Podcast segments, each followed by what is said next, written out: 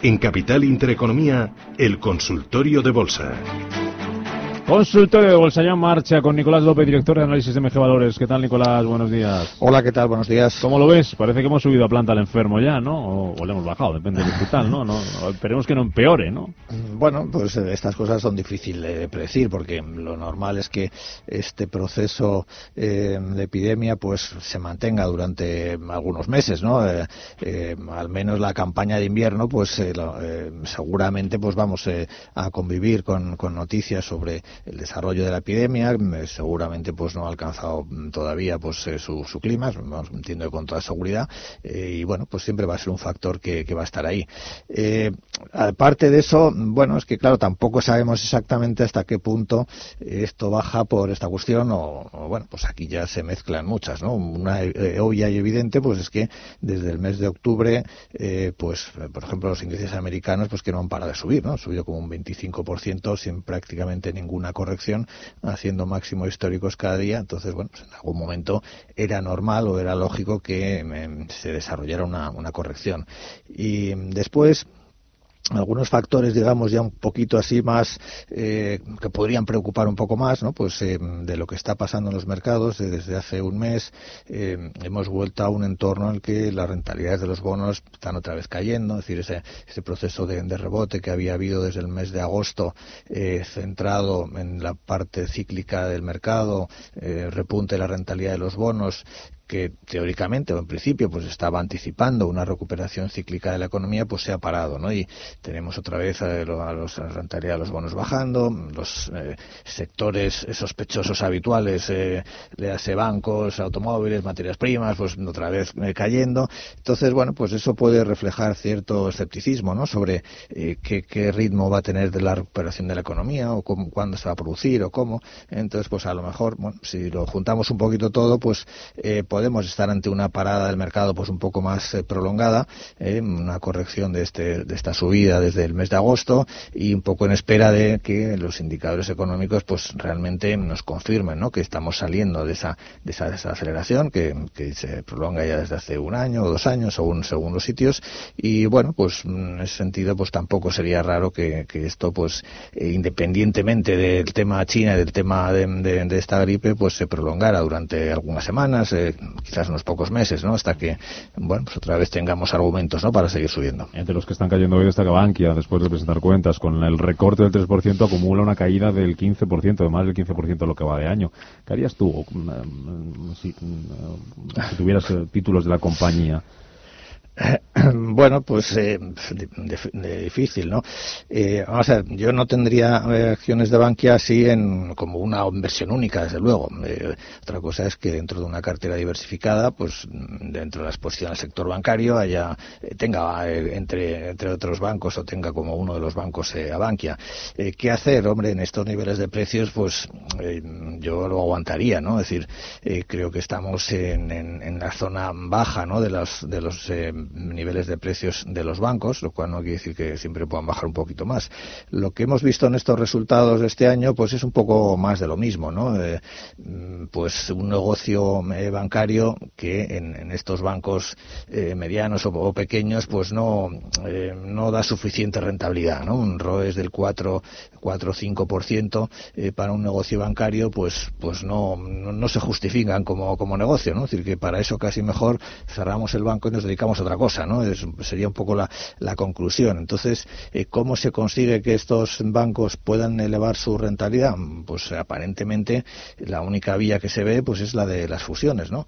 Eh, hay mucha presión para que se produzcan eh, más fusiones entre algunos de estos bancos para que puedan mejorar sus ratios de rentabilidad y quizás ese sea el futuro, ¿no? Eso es lo que pueda permitir que, bueno, pues que se consigan mejoras, ¿no? En los niveles de rentabilidad de los bancos. Ahora mismo Bankia con un, ya digo, un 4, un 5% de, de ROE, eh, pues no es un negocio eh, atractivo mm, eh, y bueno, pues si tuviera que elegir hoy, pues segura, vamos, seguramente no, pues sin duda mm, no, no sería un banco en el que invertiría, ¿no? A largo plazo. Vamos con los oyentes. 915331851, mensajes de audio de texto al WhatsApp 609224716.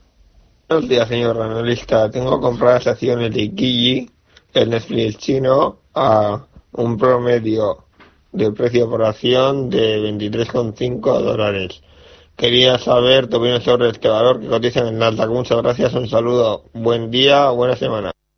Ikiji, Ikiji, no sé si la... Vamos a buscar el ticker de Ikiji, eh, a ver si lo, si lo encontramos. Yo no lo había oído nunca. ¿Lo habías oído alguna vez? Pues no. Tampoco, es de no... chino. Ikiji, IQ es el ticker, en 21 dólares 99 centavos. IQ, pues eh, el Nasdaq 100 no, no, no me aparece. Eh, bueno, estarán en el Nasdaq Composite.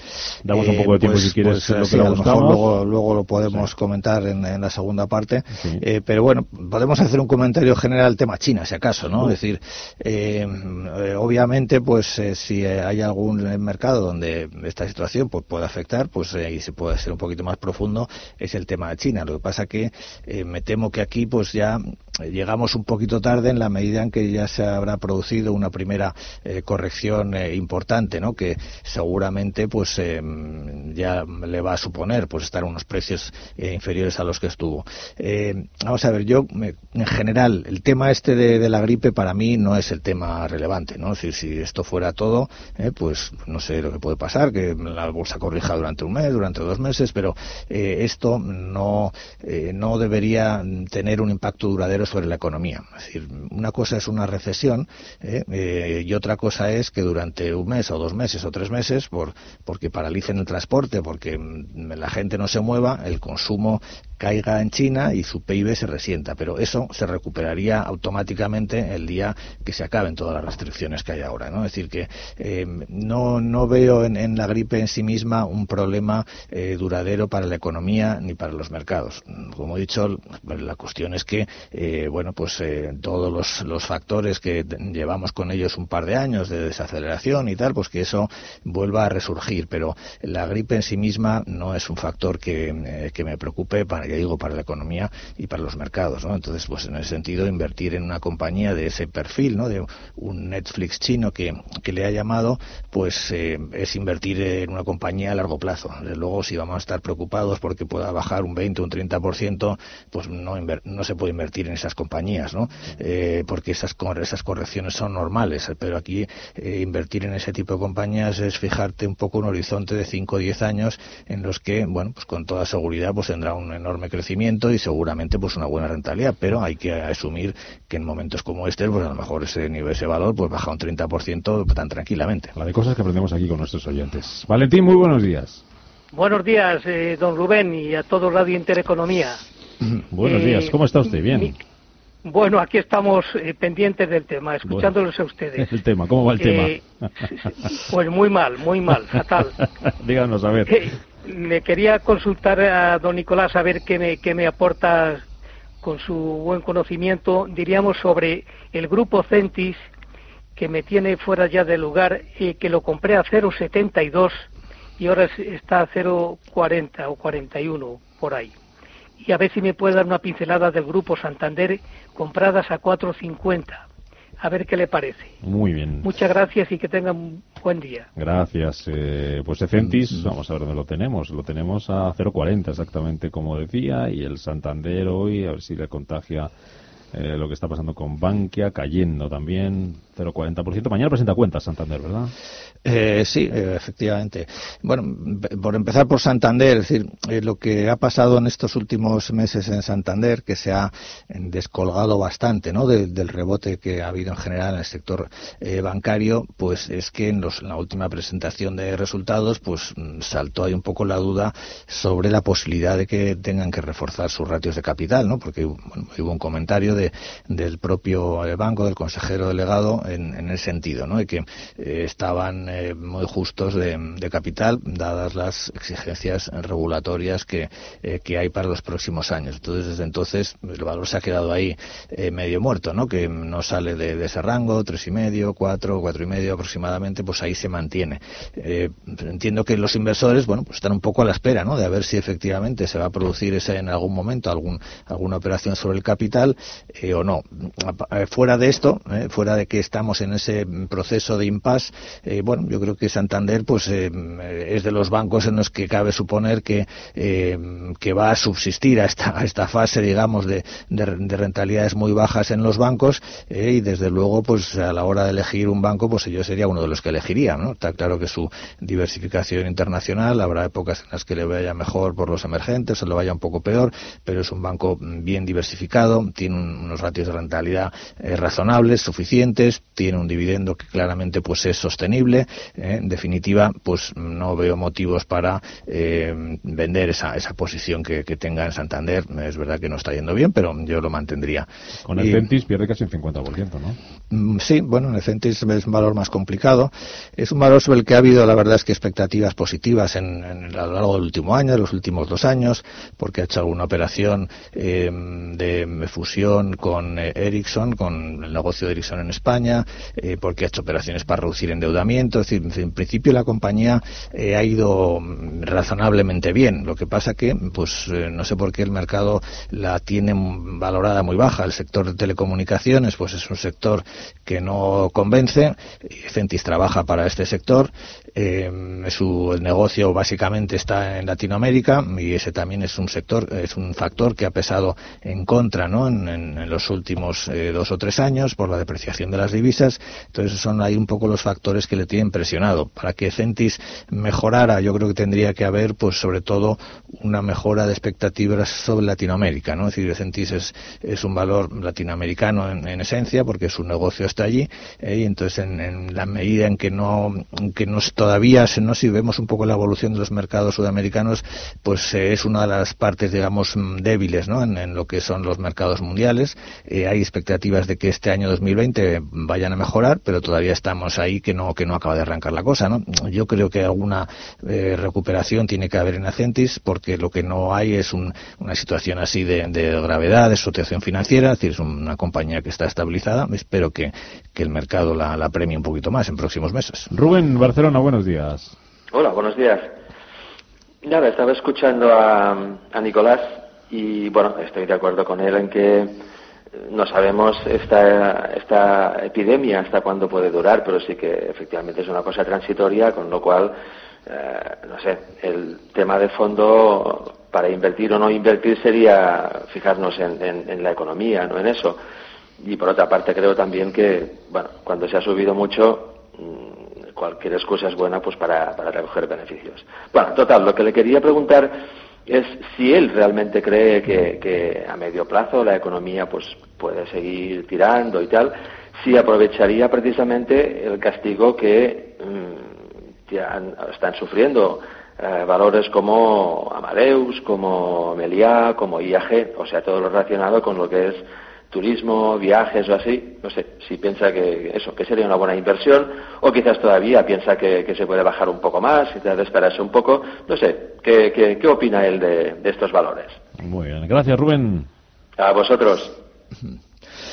Pues en general sí, ¿no? Así sí creo que eh, especialmente pues si esto se prolonga un poquito más y hay un castigo así un poquito más eh, importante, pues eh, yo vería la, oportunidad, ¿no? De, invertir en, algunos de, algún valor de este tipo, ¿no? De este sector que se están viendo especialmente castigados, ¿no? Aquí al final siempre se nos pueden mezclar dos cosas, ¿no? El, el tema específico de China que como he dicho antes, pues eso en principio se debería recuperar rápidamente y después ya las cuestiones un poco más generales de cómo está la economía, ¿no? De donde ahí, pues, eh, bueno, puede haber un poco más de dudas, ¿no? De si realmente el mercado ha corrido mucho en estos últimos meses, anticipando una recuperación económica que todavía no se ha iniciado y eso puede hacer que el mercado necesite pararse durante un tiempo, ¿no? Em, y un tiempo a veces, pues los tiempos a veces el mercado son largos, a lo mejor pues, nos toca estar ahora dos, tres, cuatro meses en los que esto pues em, tiene una, fase de corrección, de consolidación un poco más prolongada, ¿no? Hasta que la economía pues coja un poquito de ritmo.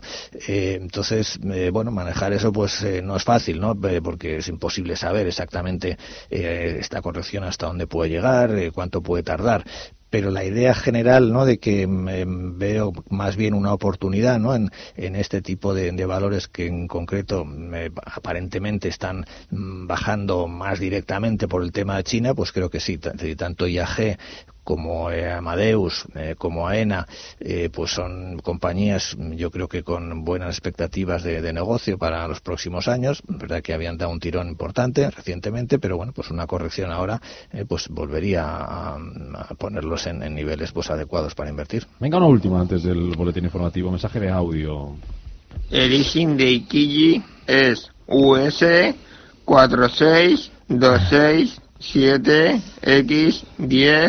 4626X1081. Ayer, ayer por ejemplo, rebotaron las acciones, empezaron perdiendo un 7% y acabó ganando un 0,5%. Eso sí, el viernes acaba perdiendo un 8 y pico, un 9 y pico por ciento, pero el fondo que llevaba durante el último mes, últimos meses, desde octubre así, eh, creo que es alcista, aunque bueno, a lo mejor las tengo un poco caras. Quería saber su opinión si encuentra el analista. Pues lo vamos a buscar. Durante, muchas gracias. Lo vamos a buscar, eh, Nicolás, durante el Bueno, no, lo, lo tengo. 046. Pues le decimos algo breve. Venga, 30 segundos. ¿Te da tiempo? Sí, sí. No, lo estaba viendo un poco, ¿no? La, eh, lleva una fase más bien de, de, rebote desde el mes de agosto, ¿no? Que se ha ido de 15 a 25 dólares y bueno, pues ahora está en una corrección de ese movimiento. Yo creo que la zona así de soporte más importante sería en torno a los 20 dólares.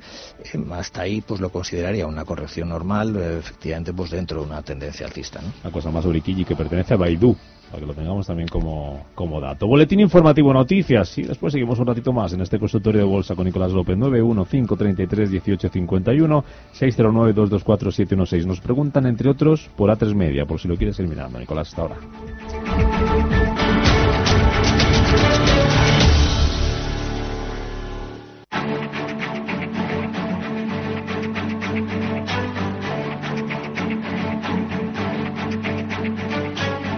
En Capital Intereconomía, el consultorio de bolsa.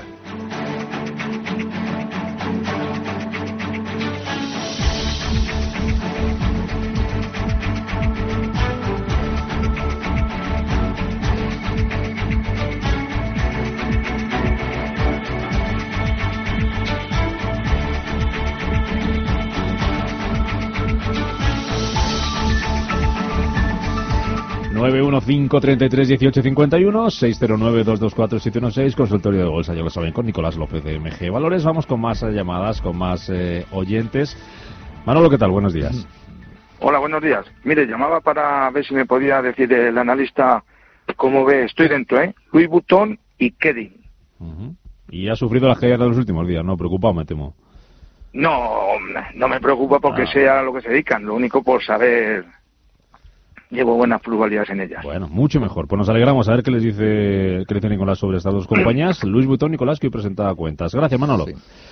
Bueno, pues ya veo que el, oyente las conoce bien, ¿no? Es decir, son dos compañías del sector de lujo que eh, dentro de lo que tenemos en Europa, pues sería lo más parecido a, compañías de gran crecimiento eh, tipo Nasdaq, ¿no? Bueno, no, tanto, pero sí que su comportamiento en bolsa en estos últimos años, pues ha sido eh, extraordinario y detrás de eso lo que hay, bueno, pues es un, un crecimiento importante porque han aumentado, han ido aumentando mucho sus ventas, pues en mercados emergentes especialmente.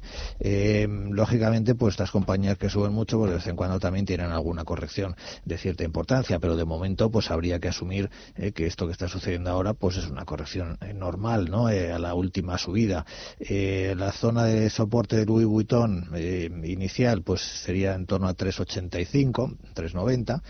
Pues, yo creo que un, recorte hasta ahí, pues sería perfectamente lógico, mm, razonable y, bueno, pues no pondría en duda la tendencia eh, alcista del valor. Si perdiera esa zona, pues ahí ya entraría en una corrección un poco más seria eh, y ahí podríamos estar hablando pues de volver a, los niveles de octubre o, del verano pasado, que son que eran los 340, ¿no? Entonces serían un poco los, los dos escalones, ¿no? Que, le veo eh, 385, 390, el primer soporte así de corto plazo importante, que en principio pues debería aguantar y si lo pierdes donde ahí pues posiblemente eh, dependiendo en qué nivel haya entrado, pues podría a lo mejor pues cerrar algo de la posición, ¿no? Pero mm, con ese con ese objetivo de 340. Eh, respecto a Kerin, bueno, la idea general pues sería similar, ¿no? También es una eh, compañía de, gran crecimiento, ha tenido un, comportamiento muy bueno y que pues normal que ahora eh, pues tenga una corrección con el tema de China, que además pues estas compañías son sensibles.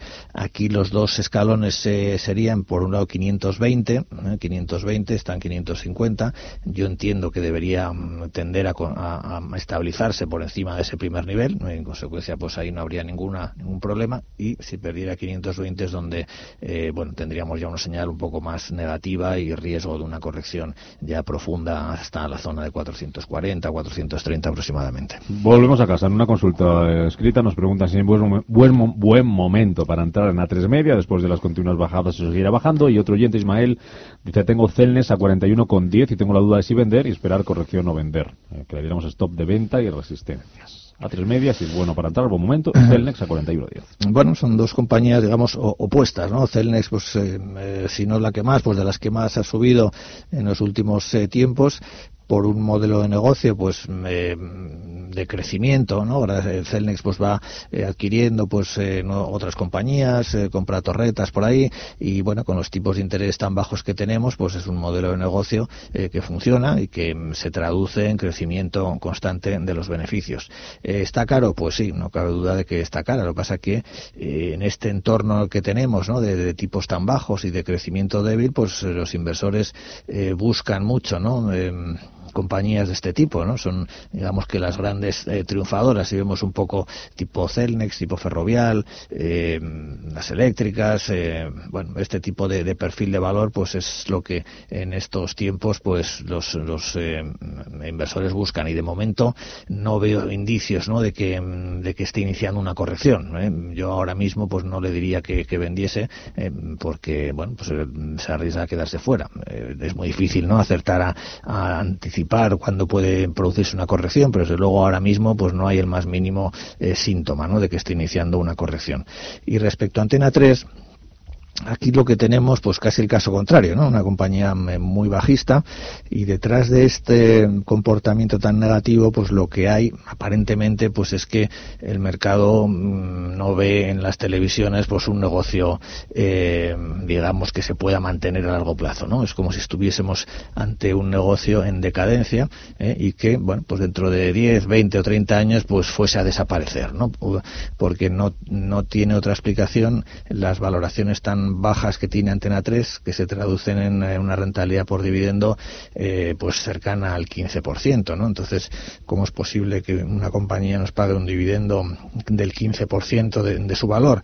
Pues ya digo, la única explicación es que mm, se piensa que las televisiones, pues en, en este mundo de, plataformas, eh, Netflix y compañía, de Internet, de cambio de, preferencia de los jóvenes, pues el modelo de negocio de la televisión, eh, tal y como está eh, planteado, ¿no? Para actualmente, pues va a tender a desaparecer en el futuro, ¿no? Entonces, ¿qué hacer un inversor? Bueno, yo creo que el atractivo, ya digo, de Antena 3, pues es que ahora mismo está tan bajo, tan bajo, que solo con ese dividendo del 15% y a nada que tenga algún rebotillo, alguna alegría en los próximos eh, tiempos, pues nos puede dar una buena rentabilidad, pero no sería un valor para invertir a largo plazo, sino para especular, comprando en esta zona cerca de los 3 euros, que es una zona de soporte importante, eh, y bueno, pues asumiendo un poco ese, ese riesgo y teniendo en cuenta que a largo plazo, pues no es un negocio, es luego atractivo. Vamos con más consultas, a ver si da tiempo en la última llamada, 915 33 18 51, a través del WhatsApp nos preguntan, dice, me gustaría preguntar por Repsol y Solaria, es Rafa de Madrid. Eh, bueno, pues Solaria también de los de los triunfadores, ¿no? Ahora todo lo que huele a, renovables, a, cambio climático, etcétera, pues está claro que, está en boga y de momento, pues eh, Solaria, pues es un valor a, mantener, ¿no? No tenemos tampoco demasiados eh, valores que son que, estén expuestos, ¿no? Puramente al sector de, renovables. Solaria es uno de ellos. El, problema que tiene, pues que es una compañía pequeña, que es muy volátil, que mismo tiene grandes subidas, tiene correcciones importantes, pero eh, sí que es una compañía pues con importantes expectativas de, crecimiento para, los próximos años, ¿no? Entonces, pues eh, atractiva, pero teniendo claro que es un valor de riesgo en el sentido de que sus fluctuaciones en, el mercado son muy grandes. Y mm, Solaria Repsol. Eh, bueno, Repsol eh, tampoco es un negocio atractivo a largo plazo, ¿no? Está claro que Repsol sería lo contrario de Solaria.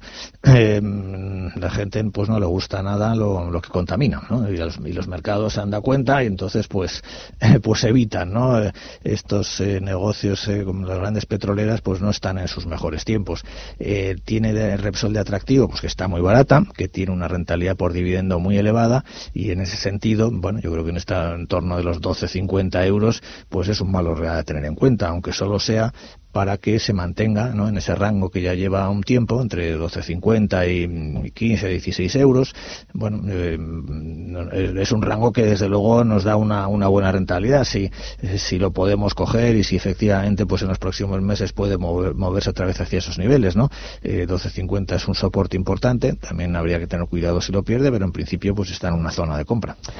Y una consulta más eh, nos dice, bueno, ya soy de las que os escuchan el podcast, les recuerdo que podcast, que pueden escuchar este consultorio en directo o cualquier otra de las eh, secciones del programa o en nuestra web o en la aplicación eh, móvil de Radio Intereconomía. Dice, quisiera preguntar al analista sobre las opciones de OHL, las tengo sobre los dos euros, si algún día piensa que recuperaré mi inversión y también sobre Biosearch, que me diga soportes y resistencias. Eh, OHL a 2 euros. Eh, bueno, pues la verdad es que no lo sé, ¿no? Eh, OHL es una compañía ahora muy especulativa, pues está ahí un poco a expensas de a ver si eh, la compra, eh, bueno, ha habido ahí eh, acercamiento por parte de un empresario mexicano para hacerse con la compañía y es un poco lo que la está moviendo últimamente, pero no es desde luego un valor que vea atractivo, sinceramente. Yo creo que la próxima vez si da esa opción de que, rebote hacia 1,40, 1,50, mm, yo es un valor que, que, que me saldría de él, ¿no? Porque no no, le veo especial eh, atractivo. Y respecto a... Era, eh, a ver que lo tengo por aquí, UHL Biosearch. Biosearch. Eh, eh, bueno, eh, Biosearch, estas pequeñas compañías mm, biotecnológicas, pues también nos tienen acostumbrados a, dar unos bandazos importantes, ¿no? Biosearch la verdad es que ha mejorado en los últimos dos años bastante mm, lo que es la evolución de, su negocio y de sus beneficios, una compañía que se ha estabilizado, ¿no? Como, como una compañía generadora de beneficios y bueno, pues ahora yo creo que después de la corrección fuerte del año 2019, pues está en un buen momento, ¿no? dentro de la enorme volatilidad que tiene y de las grandes fluctuaciones, pues yo creo que ahora está iniciando o está en medio de un, de un tramo alcista importante que podría llevarlo otra vez hacia la zona de unos 65, unos 70, que es su, su zona de resistencia fundamental, ¿no? Ese sería un poco el objetivo de este movimiento. Venga, la última eh, desde Madrid, Agustín era. Agustín, buenos días. Buenos días. Aquí peleando con Red Eléctrica, a ver qué opina el analista. Bueno, a ver, está usted dentro, ¿no? Sí, sí, eh, le pierdo un poco y a ver si lo puedo recuperar a corto plazo.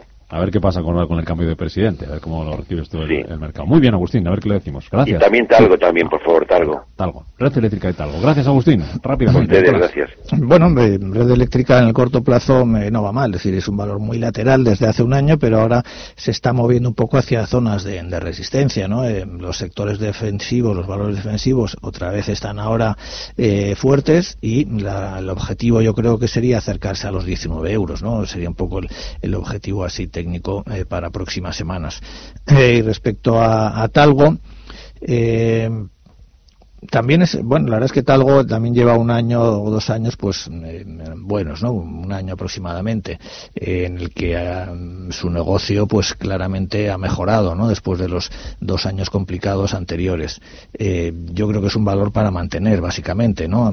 La corrección que ha tenido así recientemente, pues, no, no la veo preocupante de momento. Está más bien consolidando entre 5,80, 6,20 aproximadamente. En principio es una señal positiva, ¿no? De, de continuidad alcista, en consecuencia yo lo mantendría eh, y simplemente pues esperar que, que dé otro tirón.